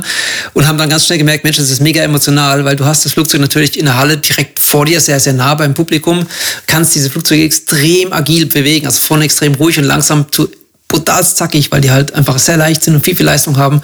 Und haben wir gemerkt, das ist wirklich eine eigene Art von Kunst, dieses Fliegen nach Musik. So, und irgendwann, meine Frau hat ja auch irgendwann mal angefangen, Modellflug zu machen dann. Es hat dann irgendwann abgefärbt und äh, auch Indoor hat sie halt immer sehr begeistert, da war sie immer voll dabei. Und irgendwann haben wir angefangen, aus Spaß und Freude mal zu zweit zur Musik zu fliegen. So ein Synchronflug mit zwei Flugzeugen zur Musik. Und dann war relativ schnell klar, das hat nochmal eine ganz andere, äh, einen ganz anderen Charme. Ne? Ich meine, einmal allein schon diese zwei Flugzeuge zur Musik, die da so, so miteinander tanzen irgendwo, aber auch vielleicht nochmal die Kombination als Pärchen da im Hintergrund dann zu sein. Ja, und das war dann wirklich, äh, war, da kam auch eins zum anderen am Ende. Ich meine, wir wurden dann, das hat eigentlich angefangen, wir wurden dann mal durch einen Freund, der da so ein bisschen Kontakte hatte, mal eingeladen zu einer Fernsehsendung. Das war äh, Sat 1 Mega Clever. Mhm oder erst Clever und dann sogar mal bei der Mega Clever Sendung. Das, äh, das war äh, Mega, Mega Clever, die NKL Show. Das war Samst Samstagabendformat, ne? Ja, ja. Richtig also. toll. Und Vigal Boning und Kai Pflaume damals als Moderator. Und ja. da, genau, und da waren wir dann quasi als Show-Act und auch zum Erklären von einer Frage. Die haben immer so, so Fragen gestellt, physikalisch oft an, an, an die, an die, an, an die ähm, sagt man da, Teilnehmer von der, von der Show, ne, die mitgemacht haben. Und eine Frage hat da was mit Kunstflug zu tun.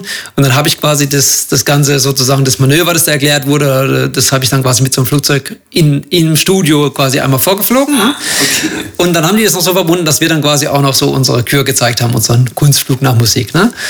Und das war so der erste richtige Auftritt eigentlich äh, wo dann wirklich überhaupt, glaube ich, Modellflugzeuge indoor äh, im Studio so in der Form mit Musik geflogen sind. Und das hat dann jemand gesehen und der hat es jemand gesagt und der hat es jemand erzählt, weißt du, wie es ist? Und dann kam plötzlich eine Anfrage von einem Varieté in Basel, damals weiß ich noch. Ach, krass. Varieté de Ball. Und ob wir nicht mal irgendwie ein oder zwei Wochen da in Weihnachtszeit da in einem Varieté mitmachen wollten. also jeden Abend Show. Jeden Abend eine Show machen, genau. Und da waren wir halt so leichtfertig zu sagen, ja, machen wir. Und ja, das war heiß, weil da sind wir da hingekommen und dann war das echt so ein Bahnhofsrestaurant. Das war jetzt nicht unbedingt. Das Studio war ja schon klein mit vielen Hindernissen, aber das war dann nochmal heftiger. Ähm, aber irgendwie ging's und dann haben wir da unsere Show gemacht. Das hat super funktioniert und auch richtig so richtig schön mal so ins Künstlerleben abgetaucht mit anderen Künstlern zusammen. Da, also war richtig, richtig cool. Und haben da, da haben wir einfach Spaß dran gefunden. Und dann hat sich das so entwickelt. Ich meine, da, das war da auch so Schritt für Schritt. Ich meine, da standen wir dann noch bei der Show, zum Beispiel in Basel, da standen wir echt noch im Hintergrund irgendwo, haben uns so ein bisschen versteckelt, haben die Flieger wirken lassen, am Schluss sind wir kurz auf die Bühne, haben gewunken und haben uns verdrückt. Ach, okay, echt? Weil wir, Wahnsinn. also beide, meine Frau und ich, äh, ich noch weniger, äh, da einfach äh, eben keine Rampensau waren und mhm. das nicht unbedingt gebraucht haben. Aber wir haben unsere Flieger da gern gezeigt und die Show gern gemacht. Ja, aber dann hat sich das halt einfach entwickelt und es war auch ein Lernprozess am Ende des Tages. Und dann kam die nächste Anfrage, bis hin dann eben zu einem Salto Natale, äh, zwei Monate Zürich-Kloten, jeden Abend in der Weihnachtszeit. Ja. Wir waren beide zu der Zeit ja auch noch selbstständig und haben dann so unsere eigene, haben dann also wirklich eine, eine Wohnung dort gehabt, eine Ferienwohnung, haben dort uns tagsüber unser normales Geschäft gemacht und abends dann in Zirkus Show fliegen, ne, variiert. Was war dann währenddessen euer äh, normales Business? Ah, zu der Zeit war ich eben selbstständig mit einem eigenen Entwicklungsbüro hier in Speyer schon. Habe ah, ja. so für, für Automobilindustrie hauptsächlich, für Medizintechnik, für verschiedene Sachen, Luftfahrt habe ich also einfach als Freelancer. Auch gar nicht so weit weg von dem anderen Thema, oder? Also, also kein, klingt jetzt erstmal so. Kein Spielwarenthema, sondern ja. wirklich Engineering. Also Pkw-Turboladerentwicklung, äh, Brennstoffzellenentwicklung für, für, für, für Daimler damals. Also, aber halt als externer äh, freier Mitarbeiter sozusagen. Okay. Also richtig so richtig so Maschinenbaukram halt. Und wo ich halt eigentlich irgendwo auch herkomme. Und ähm, Stefanie hat sich zu der Zeit gerade äh, auch selbstständig gemacht äh, mit, mit einer eigenen Praxis und hat also auch schon erste Klienten gehabt im Bereich äh, Psychotherapie. Ähm, äh, okay, das ist okay, das kommt, ist schon ganz woanders. Ja, ist eine ganz andere Ecke, wo sie eigentlich herkommt, genau. Also sie ist eigentlich Heilpraktikerin, eine sehr gute Homöopathin auch, also wirklich jemand, der da auf dem Gebiet unterwegs ist oder war, hat auch da leider natürlich durch die Firma, musste man natürlich auch ein bisschen Opfer bringen. Ne?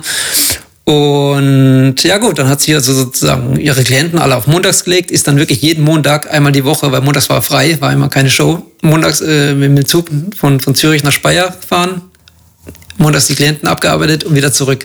Also ich wollte mich gerade fragen, wie kriegt man dann die zwei Sachen in einen Hut, weil ich ja. weiß, wie schwer es ist, mit einer kleinen Sache selbstständig zu nee, sein. Das ja. war nicht ohne. Also, ja. ähm, und, also gut, aber es hat funktioniert, es war stressig, aber es war auch richtig geil. Das war eine tolle Zeit.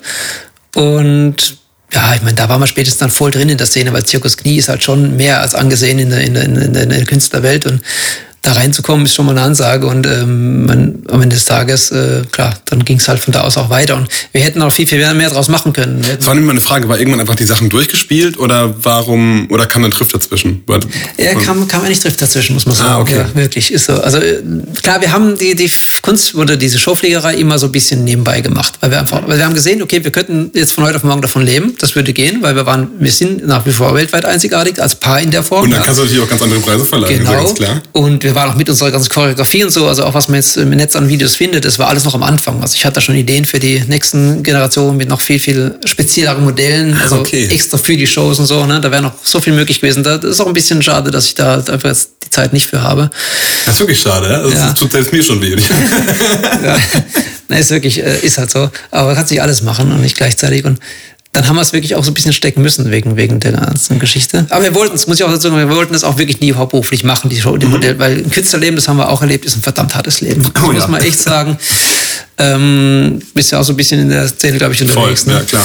Äh, da haben wir schon einiges auch erlebt, äh, wo wir sagen müssen, okay, verdammt, willst du das wirklich?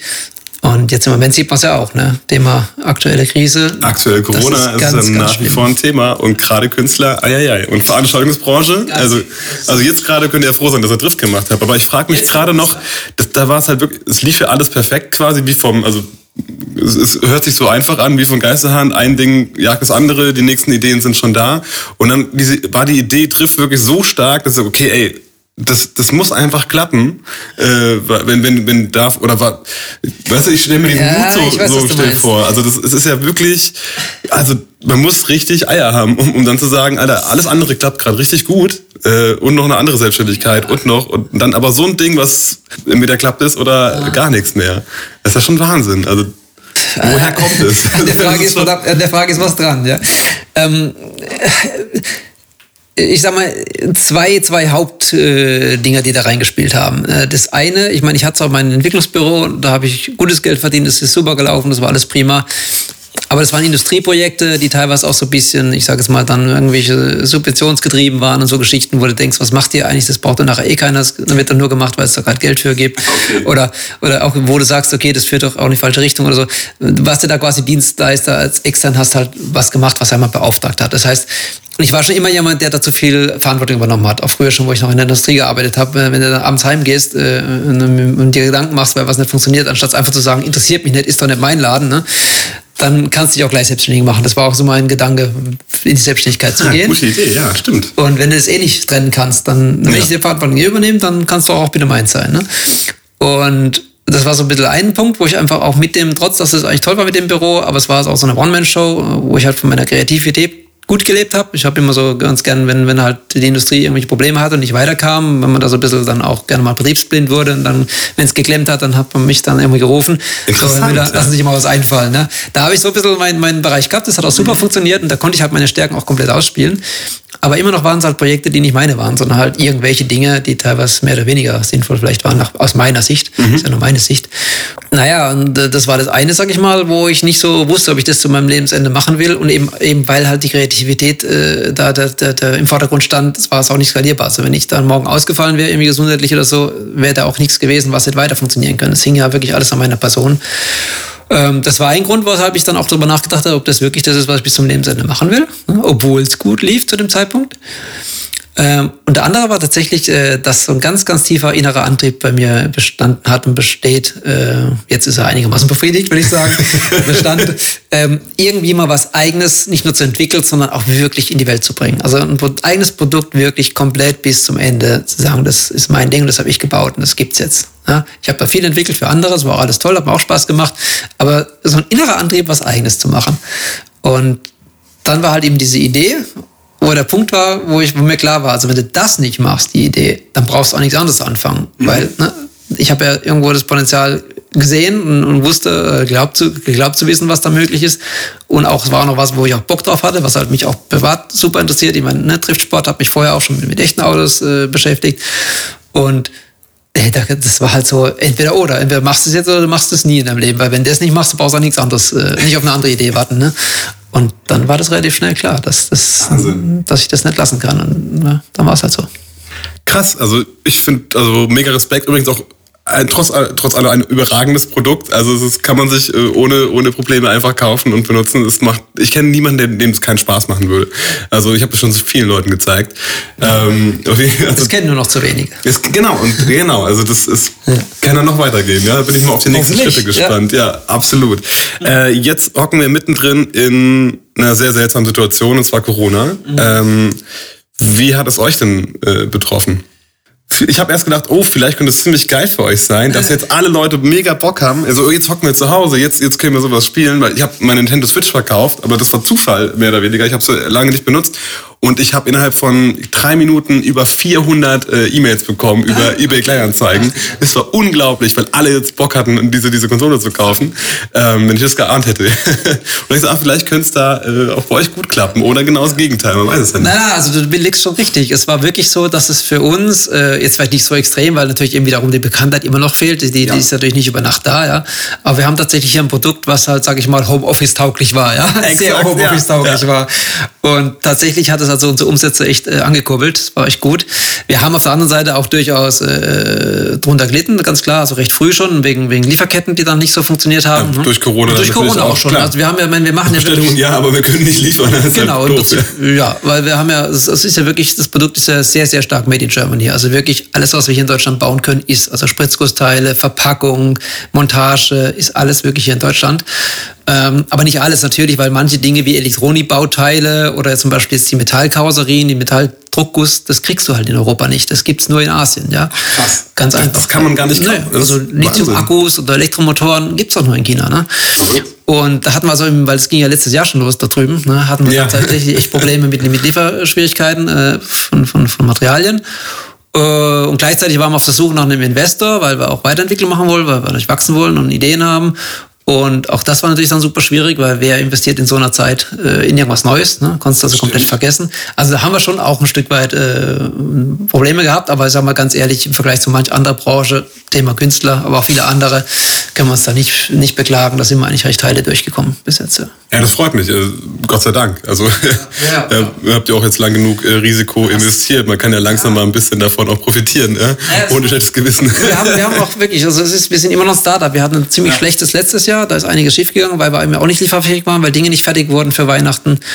Und das ist dann schon kritisch. Ne? Und, äh, Wie schnell das auf einmal geht. Und das ja, lag nicht mehr in euch, wenn du so willst. Das ja, war ja dann, der genau, Liefer Lieferant hat nicht gut geliefert und ja, auf einmal genau, fehlen Teile genau. und ihr könnt nicht zusammenbauen. wenn sie dann ein Weihnachtsstift und wir ein Spiel waren, was wir machen, ist halt irgendwie 70, 80 Prozent des Umsatzes an Weihnachten. Und wenn du da nicht liefern kannst, dann hast du ein kleines Problem. Und so ging es uns letztes Jahr letztendlich. Äh, Neuheit, aber nicht liefern können. Und oh, ja, ähm, nicht ohne. Und man, das sieht man so nach außen oft mal nicht. Dann denkst du, ja, Mensch, verkaufen doch Autos super und alles prima. Ja, ja irgendwo ist es schon. Ja, nee, also genau. wenn es dann auch läuft, dann ja. ist so eine riesen Firma, ja, aber wir sind immer noch ein Startup. Wir müssen da immer richtig vorsichtig sein und sowas kann dir so schnell das Genick brechen. Und ich sage, toi, toi, toi, das haben wir jetzt, kriegen wir langsam jetzt wieder auf die Reihe, haben das alles irgendwie regeln können. Ähm, Gott sei Dank sind die Umsätze nicht eingebrochen, sonst wäre es das gewesen, ganz klar. Ne? ist aber echt ein heißes Thema und vielleicht äh, an der Stelle mal wirklich, das beschäftigt mich auch gerade. Ähm, hat es für uns dann auch immer einigermaßen funktioniert mit sehr, sehr viel Anstrengung. Ich hatte ja eingangs, glaube ich, kurz gesagt, dass es gerade auch wirklich viel war die letzten Monate, genau deswegen halt. Ähm, aber es ist echt übel, was hier gerade passiert. Es ist wie, wie bei der Künstlerszene auch. Äh, die ganze Startup-Szene in Deutschland ist dermaßen von gekniffen mit der ganzen Corona-Situation. Da wird dermaßen viel passieren. Das ist richtig dramatisch. Ich bin auch echt gespannt, was da passiert, weil jemand aktuell, man, man sieht die Untergänge jetzt noch nicht. Ja, das ja, ist ja noch klar, alles so durch die Soforthilfen so auch teilweise Welle, künstlich. Man spricht ja so gern von Wellen, die Welle kommt erst noch auf uns ja, zu, wenn das mal hochkommt, was da alles kaputt gehen wird jetzt ja. gerade. Und wenn du mal schaust in den Startup-Bereichen, es gibt ja diese Förderprogramme, haben uns ja auch alles angeguckt, was da möglich ist, ja, die sind halt nicht für Startups gemacht. Nur. Wenn du drei Jahre lang positive Ergebnisse nachweisen musst in der Vergangenheit, ja super, welches. Startup hat die denn, ne? Ja, danke. So. Und kannst du knicken. Und jetzt haben sie einen 2 Milliarden Fördertopf geschnürt für, für Startups, wo sie, den haben sie im April angekündigt und bis heute wissen sie nicht, wie sie ihn verteilen sollen. Also da gibt es keine Startups mehr, bis die da mal anfangen. Deswegen richtig schlimm. Ich weiß nicht, macht ja keinen Sinn, einen Aufruf zu machen an irgendjemand, aber tut was, weil die Startup-Szene ist ja echt am kaputt gehen. Ja. Absolut, ja. Also gerade mittendrin, gestern gerade war äh, hier, hier äh, Night of Light, ja. wo sie für die, für die äh, Branche der, der Künstler beziehungsweise ähm, Veranstaltungen halt dann äh, geworben haben. Äh, das ist auch so eine Nummer, die dann auch so ein bisschen in Vergessenheit geraten ist bis ja, dato. Ja, äh, vielleicht kommt dann auch so, so, ein, so ein Ding, dass da endlich auch mal äh, kurz berichtet wird. Vielleicht passiert ja was, wer weiß. Ähm, ich wollte keiner sein, der so Sachen gerade entscheiden müsste. Nein, ähm, um Gottes Willen, ich beneide äh, niemand, aber ja. es wird halt auch nicht alles richtig gemacht, logischerweise. Absolut. Also, der, der Punkt ist ja auch, man darf ja Fehler machen, auch die Politik ist eine verdammt schwierige Situation. Aber man muss halt dann vielleicht auch ganz schnell auch reagieren und mal nachsteuern. Ne? Das ist was, was ich in meiner Firma gelernt habe, seit wir jetzt angefangen haben. Das war immer unsere äh, Philosophie, dass man eben, dass der Punkt ist, dass wenn man sowas Neues macht, Neuland betritt, und das tut man hier ja gerade auch mit dieser Pandemie, dann muss man verdammt nochmal eins tun, nämlich schnell sein. Und wenn man was falsch entschieden hat, ganz schnell auch bereit sein, das in die Tonne zu treten und in die andere Richtung zu laufen, wenn es falsch war. Und so haben wir es gemacht und so müssten sie es hier vielleicht auch machen. Ähm, ja, leicht gesagt, ich weiß, aber ja. Ja, aber, aber äh, ein schöner Satz, stimmt. Also Geschwindigkeit und, und dann lieber auch mal und, und schnell korrigieren auch. Also keine Angst vor Korrigieren sein. Genau. Ne? Genau. Ja, das also, so. Das ist, glaube ich, auch generell fürs Leben gar nicht gut. Also, also der, der Tipp, äh, äh, sich auch mal korrigieren können ohne schlechtes Gewissen, ja, aber ich glaub, dann das ist schnell. Der Schlüssel zum Erfolg, wenn man ja. bereit ist, auch mal Fehler einzugestehen und da, daraus zu lernen. Und zwar heute und nicht erst in drei Jahren. Ne? Weil das ist, haben wir auch oft den Fehler gemacht. Jetzt auch meine Frau und ich haben auch sicher in der Zeit jetzt natürlich viel entscheiden müssen als, als Unternehmer und auch ganz viel, wo wir im Nachhinein sagen, da hätte man viel früher reagieren müssen. Aber das ist ja auch ein Lernprozess. Ne? Ja, natürlich, ja. Du machst nicht alles richtig. Ne? Absolut. Ähm, Thema Zukunft. Äh, wie geht's bei euch weiter? Was sind neue Ideen, die du schon erzählen kannst? Hast du, gibt es Sachen oder war dir jetzt doch schon so in, in der aktuellen Situation gefangen? Natürlich, dass man eher weniger, auch vielleicht vom, äh, allein im Kopf schon. Also mir geht's auch so, also mir ist auch schwer gefallen, jetzt äh, so ganz neue Projekte jetzt anzufangen, weil immer so die Angst dabei, okay, wie, wie kommen wir erstmal jetzt über die Hürde? Ja, oder seid ihr doch schon Hast du da schon äh, Sachen am Start für die Zukunft? Ja, also wir sagen mal so, ich bin da schon, schon mit Vollgas in alle Richtungen dran, weil das, das ganze diese Grundidee, die dahinter steckt, dieses, dieses Hybrid Gaming, wie wir es nennen, diese ja. Kombination aus Rennsimulation und realen Produkten oder aus Simulation und realen Produkten, das muss ja nicht immer ein Rennen sein, ja. Ähm, das hat so viel Potenzial und da habe ich noch so viele Ideen. Ähm, das ist eigentlich die Kunst, ist jetzt hier, sich nicht zu verzetteln, sondern, ne? also ich würde gerne noch viel, viel mehr anfangen, aber das tun wir nicht, weil wir sehen schon auch, dass wir eine Verantwortung haben, ein Unternehmen auf die Beine kriegen wollen, Mitarbeiter haben und da muss man eben auch da entsprechend manchmal dann sich auch zügeln.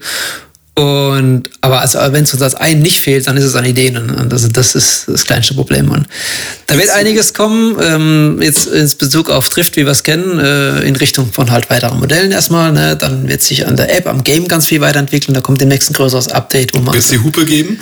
Ja, wird es die Hupe geben, genau. da hat er gut recherchiert. ja, das, ich habe natürlich auch ein paar Livestreams angeguckt, so, ja. aber, aber schon, schon da. Und das, die Frage ja. kam doch erstaunlich oft. Ja. Ich gelesen, und ich, so, und ich habe sie vorher nicht vermisst gewesen, als das erste, das erste Mal gehört so, ach, eigentlich wäre es schon ganz cool. und ein leidender Blick auch währenddessen war ich immer ganz gut, oh, warum wollten ja, die eine Hufe, die macht gar keinen Sinn, ey. man, man, muss sagen, man muss sagen, das ist echt der Running Gag so ein bisschen, ja. Also die Geschichte dahinter ist tatsächlich die, ähm, dass ganz, ganz früh, weiß ich in der Entwicklungsphase schon, meine Frau damit angefangen hat. Das Auto braucht eine Hupe. Und ich so, ja. what? Wieso eine Hupe? Kein Mensch braucht bei dem Ding eine Hupe. Das kann driften, das kann alles Mögliche. Ja, geiler Motorsound hier, äh, racen wie nie zuvor, alles super. Für was brauche ich hier eine dämliche Hupe? Ja. Und dann kam immer wieder jemand in die Ecke und meinte, eine Hupe wäre geil. Und ich meine Mutter echt so ein richtiger Running Gag draus. Und deswegen haben wir gesagt, ja, irgendwann bauen wir auch eine Hupe ein. Großartig. Äh, kommt. Wann weiß ich noch nicht. ja. Mega gut. Ich habe ähm, immer, immer so eine letzte schöne, äh, sehr schwierige Frage. Was ist denn das Krasseste, das du je erreicht hast? Mein sportlich bestimmt die, die, die World Air Games damals in Turin, also Weltmeisterschaft, im, auch mit Indoor. Äh, das war schon mega. Äh, damals Silbermedaille gewonnen. Das war schon sportlich krass. Aber jetzt spontan, wo du es gefragt hast, das krasseste, was ich so erlebt habe, also als, einfach so, als wo man denkt, hä, was passiert hier eigentlich? Ich bin im falschen Film. Mhm. War echt das erste Mal das Modetreffen eigentlich. Dahin kommen und sagen, hey, scheiße, wir machen jetzt hier einfach mal zusammen was. Und ich meine, ich war durchaus vorher, gebe ich zu, auch durchaus Fanta-Fan, also nicht nur, aber war eins, definitiv eins von der Art, die Arten von Musik, die, die viel mit mir gemacht hat und macht. Und ja, das war einfach. Ach, lustig. Es war echt abgefahren, einfach so. Das war, und war so völlig entspannt und haben uns so zusammengesetzt und haben innerhalb von Sekunden einfach Spaß gehabt und äh, darum gezockt und das war schon ziemlich cool, ja, ziemlich krass, wenn du sagst, ja. Ja, glaube ich sofort. Glaube ich sofort. Ähm, ein paar letzte äh, schnelle Fragen. Was ist denn dein Lieblingsmusikalbum? Uh, äh, da bin ich relativ breit, ehrlich gesagt. Äh, habe ich nicht ja, wenn so du eins mitnehmen könntest? Äh, also was ich auf jeden Fall, was in den Sinn kommt, ist definitiv Re äh, Realschul, äh, wie heißt ähm, von, oh Gott, Rock'n'Roll Realschule, jetzt habe ich es ja. Von, ah, von die Ärzte. Also äh, ah, Unplugged letztendlich definitiv ein mega geiles Teil. Auch, auch das Video dazu, also die DVD sozusagen. Ne? Ziemlich geil. Ähm, ich bin eh so ein bisschen ein ziemlicher Unplugged-Fan. Also definitiv auch, auch äh, Fanta 4 Unplugged. Beide, mhm. beide Mal, die waren ja zweimal bei MTV. Ja, Definitiv stimmt. beides, äh, ja, das wäre so das, was mir spontan einfällt. Ja, äh, ich habe ja noch einen gefragt. Ja, ich bin da nicht so, dass ich sage, das ist so der eine, sondern bin da eher ja, ja. Ja, ist natürlich absichtlich eine sehr schwere Frage, ja. weil man dann auch ins Grübeln kommt, aber äh, man überlegt dann auch so, okay, was ist das eine Ding? Ich wüsste selber nicht, was ich darauf antworten ja, würde, wenn ich ehrlich bin. äh, da ein Buch, das du mir empfehlen kannst. Oh je, äh, boah, ich bin gar nicht so der, der, der Bücherleser, zumindest nicht so im Romanbereich oder so. Ähm, kann auch gerne Sachbuch sein. Also ich, ich lese China, auch nie. China Study, äh, China Study definitiv ist ein sehr interessantes Buch, wenn man sich mit dem Thema Ernährung beschäftigt. Mhm. Äh, Thema Milch und Milchkonsum ist ein spannendes Thema. Ja, haben wir ja vorhin schon gehört, das ist auf jeden Fall auch ein Thema bei dir. Ja, ja, schon. Hat bei mir auch viel gemacht gesundheitlich. Und ich weiß auch heute, ich könnte, hätte diese Firma nie gemacht, hätte ich mich nicht da entsprechend vor vielen Jahren mal äh, entschieden, die Ernährung anders anzugehen. Damals noch aus eher ethischen Gründen, aber inzwischen habe ich gemerkt, was das mit der Gesundheit kann mhm. und macht. Und deswegen sage ich auch bewusst dieses Thema China Study, weil ähm, da geht es halt eben um das Thema äh, jetzt nicht im Tierschutz oder so ein Kram, sondern wirklich, also Kram sage ich nicht, Tierschutz, ja, Tierschutz, ist was, Tierschutz ist was Wichtiges, aber es geht nicht um Tierschutz, sondern es geht tatsächlich um die Tatsache, was macht denn der Milchkonsum mit unserer Gesundheit? Mhm. Und zwar ist es die größte Studie, die weltweit jemals durchgeführt wurde, überhaupt der Menschheit. Ähm, und die ist recht interessant. Gibt es auch ein schönes äh, Hörbuch davon, ich komme jetzt nicht drauf, ein deutscher Schauspieler hat es als Hörbuch in der gekürzten Version gesprochen. Ja. Sehr, sehr gut gemacht, sehr unterhaltsam. Auch nicht so ein Wälzer, weil das Ding ist ein richtiger Schinken, also das Originalbuch. Ah, okay. Das ist so, so ein Klopfer. Ähm, aber diese, diese, diese, ich müsste es raussuchen, äh, mal gucken. Ähm, aber guter Tipp, also werde ich mir, werde ich mir äh, gönnen. Also ich bin auch ein Hörbuchhörer. Also ich sage immer, ich lese so viele Bücher, in Wirklichkeit höre ich sie halt im Auto. Ah. Ist egal, Inhalt ist halt der gleiche. Und es klingt halt klüger wie hören. Ich bin auch echt eher der Hörbuchfan, muss ich sagen. Ja. Wenn mir auch die Zeit einfach fehlt, mich hinzusetzen, ein Buch zu lesen. Weil, ne? Genau, man kann halt nichts anderes machen. Genau, wie du sagst, im Auto unterwegs, super Sache. Oder, genau. Ne? Ja. Äh, die beste Serie, die du je gesehen hast? Ja, da muss ich echt passen, weil ich bin überhaupt kein, ich, ich habe glaube ich seit über zehn Jahren keinen Fernseher. Mhm. Äh, wir, wir haben auch auf Netflix oder und, keine Ahnung. Ja, da gab es aber noch kein Netflix damals, da habe ich schon aufgehört damit ja. und habe es auch nicht mehr angefangen wegen Netflix. Äh, tatsächlich, ich gucke wirklich also gar keine Serien. Du guckst auch kein, kein Netflix und gar nichts? Also du hast, nee, du hast nichts? Nee, nee, nee. nee. Ach, ich, wir gucken, also klar, mal YouTube oder so guckst du schon mal, aber dann oft auch irgendwie Sachen, die wieder mit, der, mit, mit, mit unserer Firma betrifft oder mit, mit der Fliegerei zu tun mhm. und so weiter. Aber so Serien oder sowas ist gar nicht meins. Nee. Also kann ich da echt keinen guten Tipp geben. Und dann wahrscheinlich auch kein Film oder gehst du ins Kino? Ah, doch schon. Und früher natürlich auch mehr, ne, wie heute, ganz klar. Ne? Was denn dein Lieblingsfilm? Äh, Lieblingsfilm Forrest Gump. Ah, geil. Definitiv. Ist ein ja, Film, der mit mir was gemacht hat. Es gibt nicht viele Filme, die mich berühren oder mit mir, mit mir was machen, aber der definitiv, ja. Ja, äh, kann ich schreiben. Das ist schon auch ganz besondere Filmgeschichte. Auf jeden Fall. Ja. ja. Ey Martin, mega. Es war ein wunderbares Gespräch. Äh, über eine Stunde sind wir schon am Reden. Es verging so schnell. Ähm, sind wir schon ich, durch? Ich bin sehr, ja, das, das wird gleich auffällen. Das schnell, ne? ja? schnell, ja? Wahnsinn. Ja, vielleicht auch ein paar Sachen ausgelassen, aber ich fand, es war so, äh, es war einfach schön. Aber vielen, vielen Dank. Super, ja? freut mich. Sehr schön. Ganz lieben Dank. Dir auch alles Gute und äh, auf den nächsten großen Erfolg. Ja. Dankeschön. Dir auch weiterhin. Mal weiter so, ne? Danke. Ciao. Ach ja, das war's schon wieder. Tausend Dank fürs Zuhören und mega, dass du so lange da dran geblieben bist. Natürlich möchte ich dich am Ende auch daran erinnern, dass man den Podcast bei allen Anbietern auch direkt abonnieren kann. Alle detaillierten Infos zu den Folgen gibt es auf der Webseite heydu-podcast.de und auch überragend wäre es, wenn du mir auf Instagram folgen würdest und auch da einfach heydu podcast bei Instagram eingeben. Vielen, vielen Dank nochmal und in diesem Sinne dir noch eine schöne Zeit und bis zur nächsten Folge.